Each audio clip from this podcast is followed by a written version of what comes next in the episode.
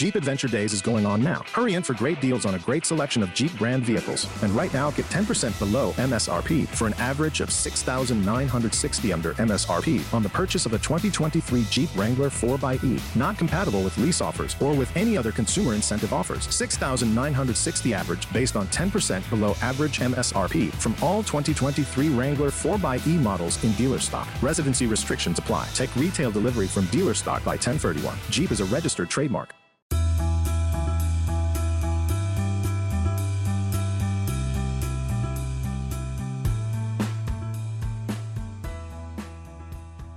¿Alguna vez han preguntado cómo ser felices? ¿Qué es el miedo? ¿Qué es el fracaso? Y muchas otras preguntas fundamentales.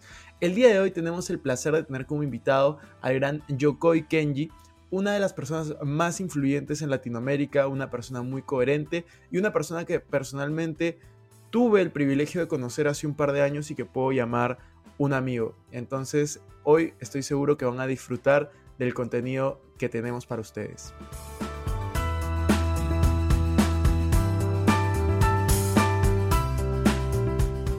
Hola amigos, ¿cómo están? Bienvenidos a un nuevo episodio de Invertir Joven. Mi nombre es Cristian Arens y les doy la bienvenida. Este podcast tiene como objetivo principal darte las mejores herramientas y los mejores tips para que aprendas a manejar tu dinero. Aquí creemos en la importancia de la educación financiera como medio para alcanzar tus metas y tus sueños. Recuerda que en este programa siempre hablamos de inversiones, finanzas personales y emprendimiento. La frase de este podcast es, el dinero es un excelente esclavo pero un pésimo amo. Aquí van a aprender a hacer que el dinero trabaje para ti para que tú puedas tener más tiempo y energía en hacer las cosas que realmente te gustan y te apasionan. Hola Yokoi, ¿cómo estás? Bienvenido a un nuevo episodio de Invertir Joven. El día de hoy estamos muy felices, muy emocionados de tenerte como invitado. Yo particularmente es, es un episodio que realmente esperaba grabar hace mucho tiempo. Creo que vamos a poder añadir mucho valor, pero ante todo, ¿qué tal? ¿Cómo va todo? Cristian, qué bueno escucharlo, qué bueno verlo, porque desde hace mucho tiempo que nos conocemos, pero qué grato eh, tener eh, esta reunión virtual. Me agrada y espero el momento de visitarlo en España. Sí, no, estamos ahí al pendiente para poder vernos y gracias por aceptar esta invitación. Sé que andas con la, con la Agenda 1000 y hacerte un espacio significa mucho, así que de verdad, eh, gracias por estar aquí. Y hoy quiero, quiero hablar un poco, para empezar, de tu historia, estoy convencido de que la mayoría de personas que escuchan este podcast te conocen y si no te conocen, seguramente han visto alguno de tus videos, oído alguno de tus podcasts o te han eh, visto en alguna conferencia. Personalmente yo la primera vez que te conocí fue a través de redes sociales. Luego tuve el placer de conocerte en persona hace un par de años, justo en una conferencia que dabas y que ahí pudimos conversar bastante pero es el video que a mí me conectó y fue tal vez, tú me tienes que corregir, eh, uno de los videos o el video más viral que, que tuviste fue el video de las diferencias entre los japoneses y los latinos. En este caso hablabas mucho de los colombianos. Fue un video que conectó, conectó muchísimo conmigo porque tocabas puntos ciertos, pero que no se hablaban mucho y que tal vez esas diferencias muchas personas no las habían interiorizado. Entonces, yo cuando he conversado contigo sé cómo te defines, sé que no es como un creador de contenido, pero quiero, quiero empezar con esa parte de la historia, de cómo llegaste a, dar conferencias, cuál fue esa historia de Yokoi que tal vez no todos conocen, antes de, voy a poner esta palabra, no es la correcta, pero no se me viene otra a la mente, y es ser conocido.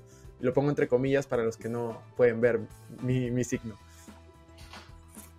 Sí, bueno, bueno, antes de que se me olvide, agradecerle porque todos los tips que me dio en Perú para el Instagram funcionaron de maravilla.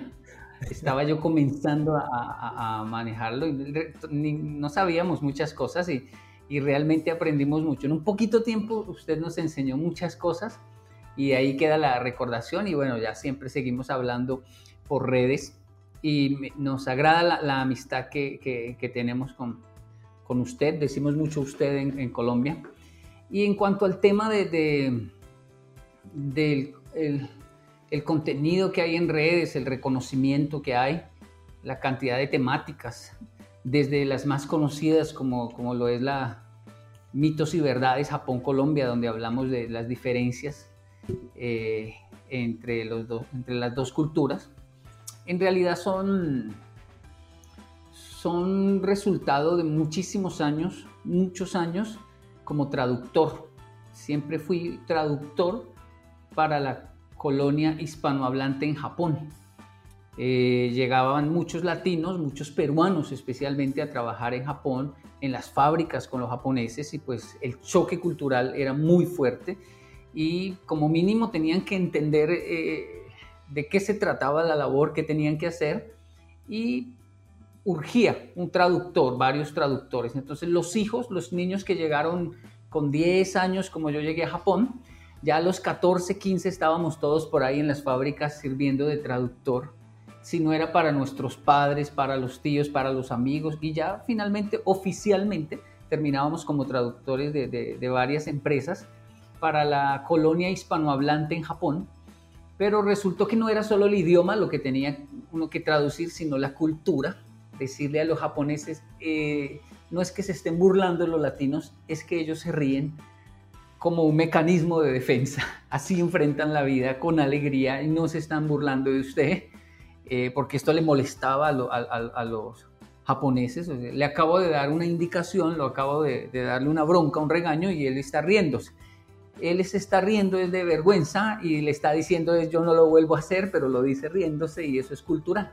Y también traducirle a los hispanohablantes el japonés no es un amargado, no es que lo odie, es que así son, eso es su código de comportamiento eh, pero él tiene unos momentos donde se va a reír y, va a ser una broma también y tiene sus chistes y hay humor y hay afecto y cariño también, pero lo expresan diferente. Entonces comencé a ser traductor de, para la colonia, ya no solo del idioma, sino de la cultura.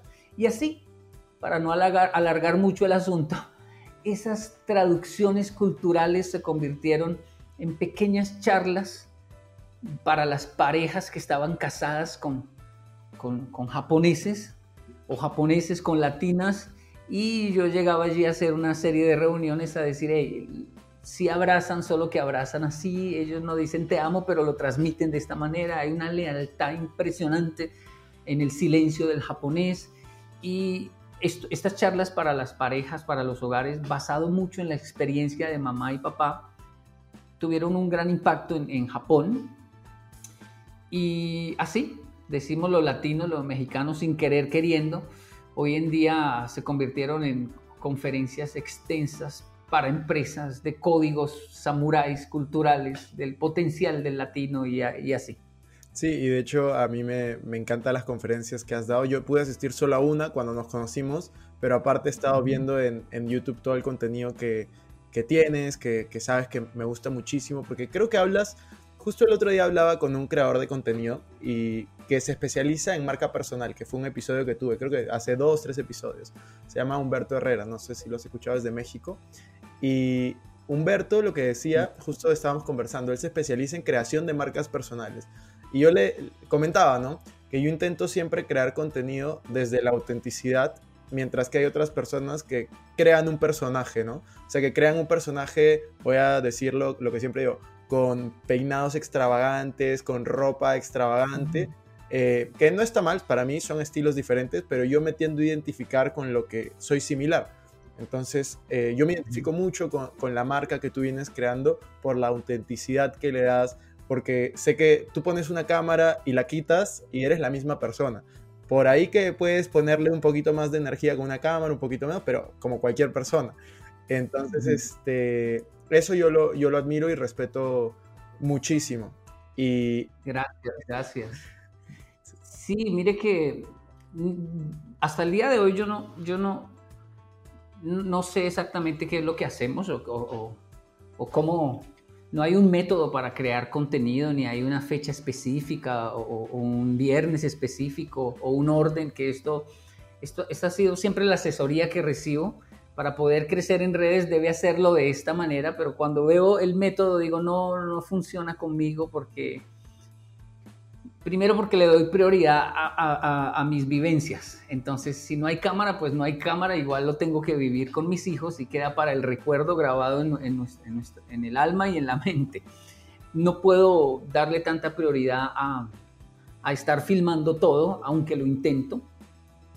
Pero mucho material, digámoslo así, queda, queda en el recuerdo de, mi vida, de mi familia, de, porque pasan cosas extraordinarias en, Latinoamérica, en Colombia, desde accidentes, robos, hay que ayudar a, empujar un carro y todas esas cosas me parecen maravillosas de registrar, pero pues no siempre está eh, eh, un, un cameraman ahí filmando todo eso y yo decidí darle prioridad eh, a, la, vida realmente. Lo otro es que eh, si designo un día específico para sacar contenido, el contenido que sale ya no es tan orgánico, creo que esa es la palabra más correcta, como si dejo que simplemente acontezca eh, en realidad. Así que, pues sencillamente vamos viviendo y, viendo qué pasa, es mucho más lento que si lo hiciéramos bien con disciplina, organizado, asignando un día y todo. Pero yo me siento mucho, mucho mejor, mucho mejor y haciéndolo así de manera espontánea, esporádica. Si quiero lo hago, si no, pues, pues no. Eh, lo que sí cumplo con mucha disciplina, obviamente, son la cantidad de contrataciones con empresas para dictar las conferencias, porque pues eso ya es un trabajo pero esto de las redes lo manejamos definitivamente eh, de manera muy, muy orgánica. Me gusta mucho esa palabra. Alguien me dijo, me gusta que sus seguidores son orgánicos. Yo no entendía el término. Es decir, usted no hizo ninguna rifa, ni pidió que lo siguieran, ni simplemente la gente que lo sigue es porque lo sigue y ya. Y esa persona me dijo, manténgase así. Y eso hemos intentado hacer hasta, hasta hoy, que el crecimiento sea lento, pero que sea orgánico. Y creo que ha ido, creo que ha ido muy bien. Y justo mencionas una palabra clave, que es la, disciplina, ¿no?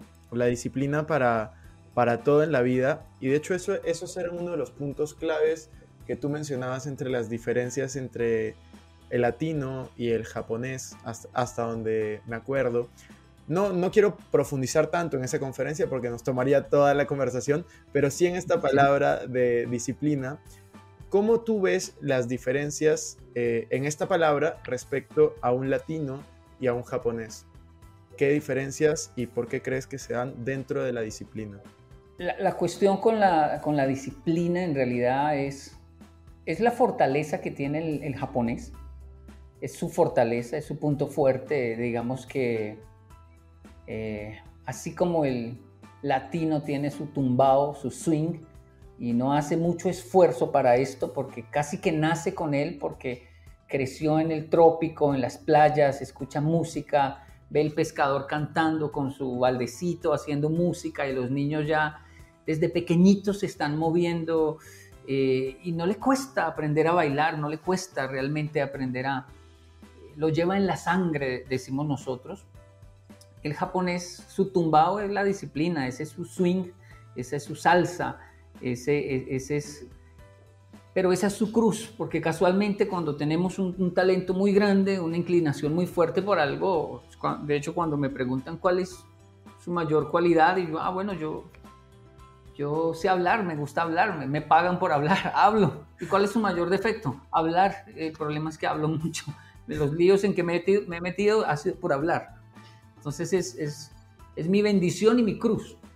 Y, creo que le pasa lo mismo a los japoneses. Los japoneses son disciplinados, pero esa es su cruz. Los estresa, son meticulosos, eh, entran en depresión. Crearon hace menos de un año el Ministerio de la Soledad en Japón, el Ministerio de Educación, de Defensa, Ministerio de, no, de, de todos los ministerios que hay en Japón tiene Ministerio de Soledad. Por la cantidad de personas que se comenzaron a sentir solas, lo manifestaron y aumentaron los suicidios, no por depresión biológica, como, tal como enfermedad, sino por una, una soledad colectiva en el país y el Ministerio de la Soledad tiene que comenzar a hacer fiestas, rumbas, todo lo que a nosotros nos fluye y que aquí ya deberíamos parar de hacer tanto, allá lo, necesitan fomentar. Entonces es, es la cualidad, la fortaleza del japonés, la disciplina, y nosotros somos muy buenos improvisando, los, latinos, eh, eh, buscando una salida. Si no lo sabemos, no lo inventamos. Hay que buscarle la comba al palo, decía mi abuelo. Y hay una cantidad de frases que hablan de lo recursivo que es eh, el latino y lo ingenioso que tiene que ser al, crecer con tanta carencia. Entonces, yo personalmente, para cerrar, porque usted lo ha dicho, es un tema largo, no creo que sea bueno eh, defender alguna postura. Eh, es fomentar, obviamente en Latinoamérica la disciplina, porque es lo que necesitamos, pero en Japón el folclore buscar un equilibrio, creo que es la mejor palabra, entre la disciplina y el folclore y la informalidad, la, pasión del, latino. Finalmente nosotros adquirimos ese eslogan, pasión y disciplina. Pasión tomado del latino y disciplina tomado del, del japonés. Buenísimo. Y sabes que justo yo me acuerdo que cuando comimos después de la conferencia que diste hace dos años, me contaste algunas características de, japoneses y yo dentro de mi mente me, quedé pensando bastante en algunas de ellas, o sea, en cosas anecdóticas que me contaste. Y justo ahora yo estoy, como, como los que escuchan tal vez sabrán y también te he contado, yo estoy en Madrid haciendo una maestría y la universidad que vine a hacer la maestría es reconocida por innovación, emprendimiento y por diversidad. Somos 250 alumnos en mi promoción y somos como 60, 65 nacionalidades. Y dentro, dentro de mi salón, que somos 25, hay grupos de 5 personas y que son durante 6 meses. Justo ahora estoy terminando eso. Y uno de mi grupo es de Japón. Entonces, este, mm. es, es muy impresionante por el choque cultural que hay. En mi grupo somos tres latinos, que es uno de Ecuador, una de México, estoy yo, está un chico de la India y está mi amigo de Japón. Y el choque cultural es fuertísimo entre, entre los latinos, eh, el de India y el de Japón es totalmente distinto. Y todo lo que me dices se refleja porque es lo que más me gusta de esa persona dentro del trabajo es la disciplina. Y lo que menos me gusta de esa persona también es la disciplina. porque, porque, quiere que tengamos todo tres semanas antes y los latinos, tú sabes cómo somos, es un día antes nos ponemos a, hacerlo y lo vamos a tener listo con mucha creatividad, pero siempre esperamos a tener un poco de presión. Mientras que la persona de Japón estaba súper estructurada, que quería tener todo con mucho tiempo, todo planteado eh, con tiempo y fue, fue muy interesante. Eso ha sido una de las cosas que más me ha gustado de, del aprendizaje hasta ahora, de poder compartir diferentes culturas. Me contaba cómo es la relación padre-hijo, él, tiene hijos también, cómo es la relación con sus hijos, con su esposa, eh, temas que a mí me parecían súper interesantes, ¿no? Como que, por ejemplo, eh, un padre habla con su hijo normalmente si no viven juntos, pues una, dos veces al año, cosa que en Latinoamérica es impensable. O sea, en Latinoamérica yo hablo con, con mi familia por WhatsApp diario. Entonces, este, eso me pareció súper, súper difícil de creer. Sí, de hecho, cuando cuando yo lo cuento en, las conferencias, la gente se ríe y lo disfruta, pero inconscientemente no, no, yo sé que no me están creyendo, no porque no me crean, sino porque es demasiado difícil de creer que un hijo solo hable con el papá una vez al año. Mis amigos, yo los vi tres años, tres años de... Los tres años que yo estuve en Colombia y volví a Japón, esos tres años mi amigo nunca visitó al papá. Lo volvió a visitar porque yo estaba allí diciéndole, vamos a visitar quiero ver a su papá. ¿Y, para qué? Porque quiero ver a su papá. O sea, yo me acuerdo de su, papá. Y él decía, como, no es necesario. ¿Hace cuánto no va? Desde la última vez que usted, o sea, tres años él no veía al papá y, y es normal, no están, no tienen un disgusto, no se odian, se quieren. El papá daría la vida por su hijo, pero, pero no se hablan mucho y eso sí tiene realmente repercusiones negativas en la sociedad japonesa. Son cosas de la cultura que yo pienso tienen que cambiar, no es normal. Y cuando los japoneses me dicen, pero ¿por qué si es nuestra cultura? Yo les digo porque ustedes no hablan, pero cuando hay problemas el papá sale y, da una bronca, regaña, puede agredir físicamente. O sea, lo malo les lo dicen, lo salen, lo malo, pero el, el te quiero, el te amo, no. Y ahí no hay equilibrio. O sea, ¿por y me dicen, sí, es verdad. Su papá puede hablar con usted mucho tiempo si es para darle una bronca. Pero si no es para dar una bronca, sino para afirmar un poco de afecto, cariño, no, no ni siquiera puede hacerlo. Un amigo me, me contó y esa historia me marcó. Él eh, llegó a la casa y vio a su papá mm, en el suelo, muerto, falleció de, de, un infarto, ya un hombre de edad. Y él me contó, el señor Ota, me dijo, Kenji, yo me arrodillé, lo cargué y le dije que lo amaba. Porque yo siempre amé a mi papá y lo respeté mucho por el ejemplo que fue para mí, pero nunca se lo pude decir, solo se lo pude decir ya cuando lo vi muerto. En vida no, no lo, y, no lo hubiera hecho, me dijo. Sí, lo entiendo, le digo, lo, lo entiendo porque entiendo la cultura japonesa. Pero eso es rarísimo. Para mí como latino eso es, es rarísimo. Y de ahí es, es, ese episodio me marcó mucho y, y, comencé a preguntarle a todos los japoneses, ¿usted quiere a su papá? Sí, mucho, bastante. Yo sé que no, no lo va a hacer, pero le diría a su papá que, que, que lo quiere, que lo ama. Sí, pero no lo voy a hacer, pero, pero siente, siente ganas de hacerlo. Sí, realmente sí. Comencé a hacer una encuesta solo con amigos, con todo el que conocía, le preguntaba esto especialmente a los, a los hombres. Y se creó un grupito de amigos japoneses que me entendieron el mensaje y dijeron vamos a hacerlo. Y lo logró uno, lo logró otro, decirle al papá que lo quería y que lo amaba en vida. Y nacieron historias muy bonitas, pero faltaba yo. De hecho, yo no fui el, el primero, fui como el cuarto y me costó horrores. Ya porque papá estaba en un hospital, parálisis, de, medio, medio, cuerpo inmovilizado y tenía que hacerle masajes en, en, la mano para las terapias. Yo viajé desde Colombia para, y, para visitarlo al, al, hospital, mirar cómo estaba por la trombosis que tuvo. Y ahí aproveché, aproveché, dice, bueno, aquí no se me puede escapar, no puede mover medio cuerpo y tengo que decirle, pero me costó horrores decirle, yo hablo mucho de usted en mis conferencias, porque lo respeto mucho y lo amo muchísimo.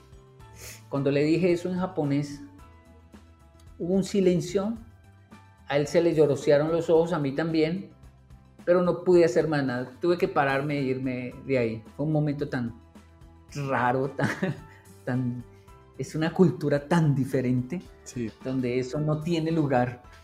Es, casi que se escucha un, pero ¿por qué me dice eso si no me he muerto? No, es que yo creo que justo en, en comprender las diferencias está el, aprendizaje y puedes sacar las cosas que, que, más sea, no hay cosas buenas ni malas, pero yo creo que hay cosas que te pueden servir, que más se adecúan a ti, de, de todas las culturas en realidad. Y la, la, japonesa con la latina es una de las, no opuestas, pero las que más diferencias tiene. Y eso, eso enriquece muchísimo. Por eso creo que, que muchos de los, de los discursos que, que tú das son, son tan poderosos porque trae mucha diversidad. Entonces eso lo, lo hace muy, muy bueno. Pero pasando al, al, al, siguiente tema que yo quería conversar contigo, eh, de hecho esta pregunta la, la, quería hacer al inicio, pero dio toda esta conversación, era ¿cómo, cómo te definías tú? O sea, cuando alguien te presenta, porque esta pregunta, sé que lo hemos conversado, pero quiero llegar a, a otro punto, es cuando alguien te presenta, ¿cómo te gusta que te presenten? Yo, aprendí, Cristian, a respetar, eh, y me costó, pero a respetar mucho como la, imagen que las personas tienen de mí. Antes luchaba con esto. Esto es un, es un poquito como, como cuando mis amigos japoneses me dicen, hey Kenji, me, dígales que yo no soy chino. Mm, bueno, yo, yo les explico que usted no es chino, pero van a seguir diciéndole chino. ¿Por qué? Porque para nosotros todo el que tenga los ojos rasgados es chino y si es de Bogotá y es muy jovencito, ese es un chino. O sea, muy joven le decimos chino y en algunos países si tiene el cabello crespo es chino y nosotros usamos la palabra chino para todo y usted va a ser el chinito y, y al japonés le molesta, pero después entiende que no es nada personal y que hay un sentido, de hecho, hasta afectivo con eso y que debe, no debe tomárselo muy en serio. Entonces a mí, igual me afectó mucho cuando comienzan a decir es un motivador. Digo, no, yo no soy motivador, no consumo motivación, no me gusta la motivación. Es un positivista, es menos.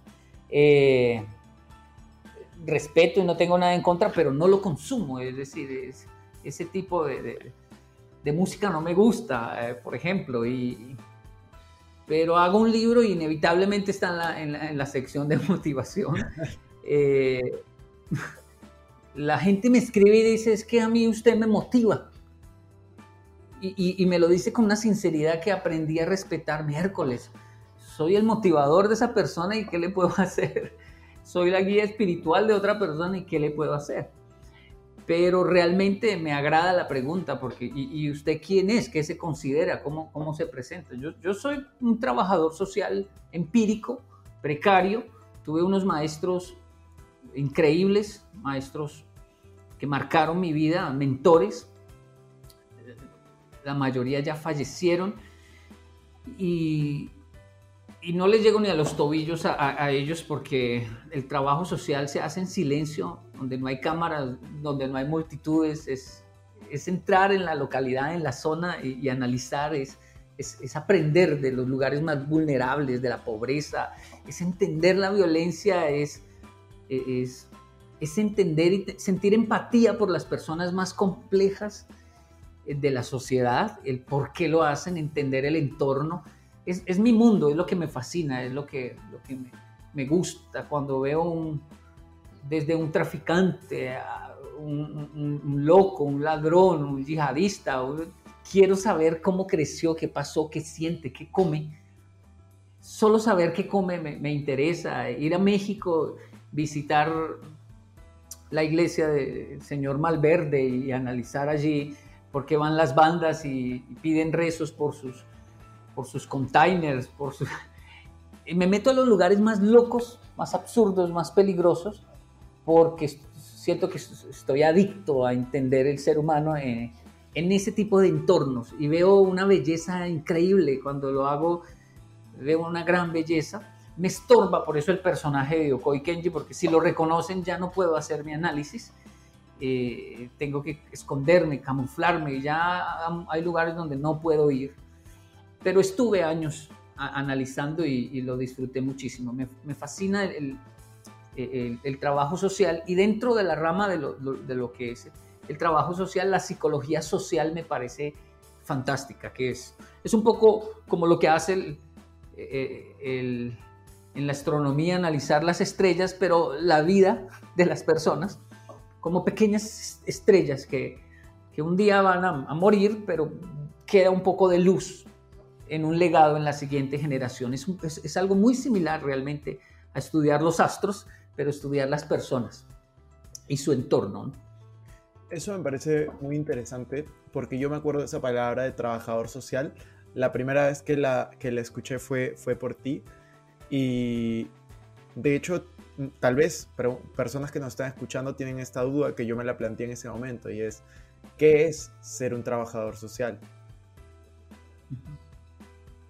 Sí, bueno, mm, mm, es, una persona que, que de alguna manera siente una pasión enorme por, por la, humanidad, realmente, por, y, la, humanidad en su, totalidad, es decir, con, sus, con sus glorias y sus tristezas.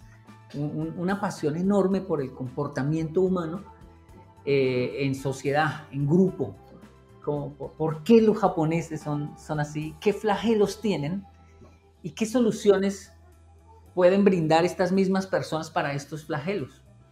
¿Por qué el japonés se suicida? ¿Por qué en Latinoamérica hay tanto homicidio? ¿Por qué matamos tan fácilmente? ¿Y por qué el japonés se, se, suicida tan, tan, tan fácilmente? Es, el trabajador social corre riesgos muy altos de es, como el músico. Le gusta la música, pero si lo convierte en, una, en un trabajo y ahora toca para ganar, puede que lo más preciado que hace, que es cantar, se convierta ahora en una labor y dice, no era exactamente esto lo que quería. Quería vivir de la música, pero ahora se convirtió en un trabajo y ya no, lo, no la aprecio tanto. Esto le puede pasar a un, trabajador social. También es vulnerable frente a tantas crisis que hay en el, en el mundo tanta tristeza, tanto dolor, tanto abandono de Estado, entonces es vulnerable a aferrarse a alguna corriente política buscando solución, pero son procesos que finalmente debe pasar. Y otro riesgo muy grande es que pues no hay dinero en el mundo que alcance para tanta necesidad, entonces el trabajador social puede, lejos de buscar, de lograr un cambio en la sociedad, la sociedad lo cambia, se sumerge y se pierde en medio de, tanta necesidad y, puede amargarse el alma diciendo me entregué por la gente y, ahora nadie me reconoce nada. Entonces son, son peligros de los, cual, los cuales se enfrenta un, trabajador social. Esto es un poco de lo que es un, un, trabajador social. No, me parece súper interesante y, me gusta cómo, cómo lo definiste. Y hablaste de que pueden haber muchos peligros, de que pueden suceder muchas cosas. Y eso me trae a la siguiente pregunta. ¿Qué, ¿Qué es el miedo para ti? Te voy a hacer un par de preguntas así de un poco profundas. Claro, claro, claro. Pero, ¿qué es el miedo para, para ti? Un, aliado muy, muy importante. Mm, me ha acompañado toda la vida. Es como si fuera un amigo ya realmente. Porque mm, creo que el miedo me ha salvado de, de, de decisiones trágicas, terribles en, Japón al, enfrentar depresiones que yo no entendía. Si yo no soy depresivo, ¿por qué siento tanta depresión y, ganas de morirme? O, no es ganas de morirme, no le veo ni sentido a vivir y morir sería lo mismo. el, miedo me, ayudó y, en Colombia el miedo es un aliado fantástico porque pues fueron 15 años viviendo en localidades que son consideradas asentamientos, favelas, lugares realmente peligrosos, complejos para muchos y, nosotros, gracias al miedo con el que uno crece, está siempre muy atento, muy alerta, eh, muy despierto. Nos, nos, ha librado muchísimo. Y en cuanto a, la profesión, es el, ese miedo constante a, a hablar en público, que uno siente todo el tiempo, así cuando, cuando ya tengo el micrófono en la mano, pareciera que no está el miedo, realmente ni yo lo siento, de ahí todo fluye, pero él fue un compañero hasta el instante antes de, de, hablar en el micrófono, importantísimo porque me genera ese respeto por el auditorio, de no andar tranquilo, confiado, de hacer una buena lectura, de durar los primeros 5 o 10 minutos sintiendo el aroma del lugar y de, las personas y del auditorio, analizando sus edades, los tiempos, el frío, el clima, si están sentados, si las sillas son muy rígidas, todo eso me da una matiz para que la conferencia, cuando es presencial, fluya como nos, gusta que fluya. Y eso también se lo debo en parte, no todo al miedo, pero en parte al miedo. Y justo cuando hablas de miedo, yo creo que uno de los mayores miedos es, por lo menos para mí, que lo he experimentado, es el miedo a fracasar, el miedo a equivocarte, el miedo a hacer algo errado. Entonces mi siguiente pregunta es esa. ¿Cuál, cómo, cómo defines tú el, el, fracaso? ¿Qué papel ha tenido el fracaso en, en tu vida? Eh, ¿Lo ves como algo bueno, como algo malo, como algo necesario? ¿Cómo, cómo lo ves tú? Mm, bueno, lo que pasa es que y, converso mucho de esto con, con, mi esposa porque casi que ella me dice, ¿por qué, ¿por qué es tan adicto a, a, fracasar? Es decir, ¿por qué le gusta tanto meterte por un lugar donde no sabe si hay salida y tal vez nos toque devolvernos? Ella es de las personas que dice, vámonos por este camino, que ya lo conocemos y sabemos que hay salida. Sí, pero acabo de ver otro, otro camino y puede que por ahí lleguemos más rápido, puede que haya una salida. Lo más seguro es que no lo hay y yo voy a fracasar.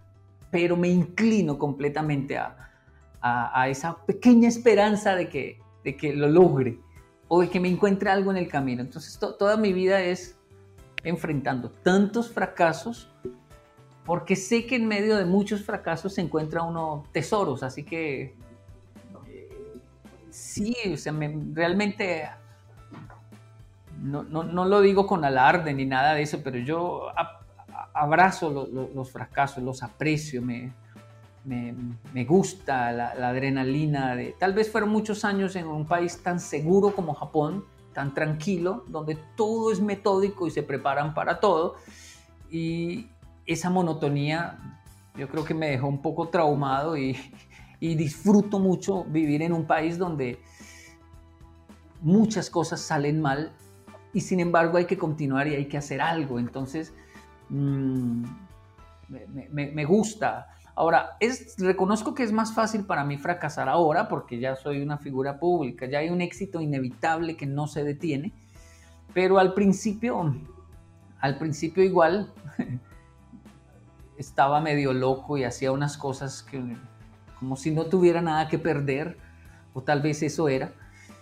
Y una conferencia aquí en la región en que estoy, la, señora que iba a dictar la, conferencia, la conferenciante no llegó, su vuelo no llegó y era, representaba los derechos humanos en una conferencia de más de una hora sobre los derechos humanos. Y en la universidad se armó un alboroto y decían que, y, y si ya no llega, ya están todos los maestros, psicólogos, todos ahí sentados esperando a esta persona, ¿qué hacemos? Y entonces estaba yo por ahí y me dijeron, oiga, usted no que dicta conferencias si usted no tiene una conferencia sobre derechos humanos. Y lo primero que yo digo, sí, claro, porque yo no soy japonés, soy latino. Yo, sí, claro, claro, se le tiene, claro que sí. Y entonces me pusieron más por, por el miedo que todos sentían de hablar. Y yo dije, no, sí, claro, derechos humanos. Y la acepté y tuve una hora para prepararme qué carajo voy a hablar yo de derechos humanos, pero la conferencia fue un éxito, la filmaron y yo terminé dictando la misma charla por muchos lugares. Después me enteré bien que, de qué se trataban los derechos humanos, pero, y esto fue hace mucho tiempo, no era yo conocido, estaba solo en la, mendigando hablar en, los, en las aulas, pero esa fue una conferencia en la cual acepté a costa de mucho fracaso, pudo haber sido un fracaso, de hecho, sí se generó una polémica porque decían, fantástica la conferencia del japonés, lo que dijo el muchacho, todo muy bien, pero eso qué tiene que ver con derechos humanos. Y mitad del auditorio decía, eso sí que tiene que ver con derechos. Si ustedes no se dan cuenta lo importante que tiene que ver, cómo todo eso conecta, entonces no entendieron nada y se creó ya yo me fui y ellos se quedaron ahí en, el debate, pero me fui contento porque se armó una agenda. Es decir, eh, es, mi vida sin fracasos, no, no, no. También me acostumbré, Cristian, porque de niño, pues no era muy llamativo mi, rostro realmente, era como un chino para, para, muchos. Muchos intentos de noviazgo fracasados, demasiados. Entonces, cuando uno se acostumbra tanto, maneja muy bien el, el fracaso. Yo creo que como tú lo dices, eh, siempre es importante estar abierto al fracaso, estar dispuesto a, a, decir que sí y luego averiguar cómo hacerlo. Así sean las mejores oportunidades en la vida, sin saber qué hacer, pero hacerlo igual y luego ir, ir aprendiendo, ¿no? Porque lo importante es, claro, lo haces una vez, pero luego aprender sobre eso y a ir mejorando. Y, y, yo de verdad que cuando, cuando converso contigo siempre, siempre, como te decía, ¿no? Noto esa originalidad, esa transparencia, noto que eres una persona eh, muy tranquila también y, eso te, genera cierta, cierta, cierta paz, ¿no? O sea, tranquila en el sentido de, coherencia, de eh, cuando hablas se nota que, transmites lo que realmente piensas. Y eso me lleva a, preguntarte si es que tú te consideras una, una persona feliz y si es que, independientemente de la, de la respuesta, ¿Cómo tú defines esa palabra? Pa? ¿Qué significa para ti ser, ser o no ser feliz? Bueno amigos, sé que están disfrutando muchísimo de esta conversación, así que prepárense porque va a haber una segunda parte, vamos a seguir conversando, hemos partido esta entrevista en dos para que puedan disfrutarla al máximo, así que la próxima semana se va a estrenar el nuevo episodio con la segunda parte de la entrevista a Yokoi Kenji. Nos vemos.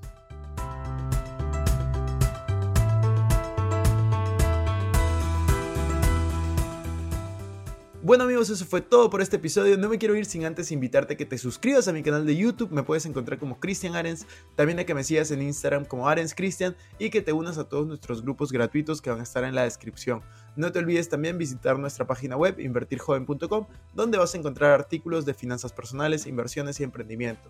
Si nos estás escuchando desde Spotify, no olvides ponerle follow para no perderte ningún episodio. Y si estás en iTunes, ponle 5 estrellas y deja tu comentario. Sería genial que puedas compartir este episodio para poder ayudar a más personas. Gracias por estar aquí conmigo y nos vemos la próxima semana. Recuerda la frase, el dinero es un excelente esclavo pero un pésimo amo. Hasta la próxima.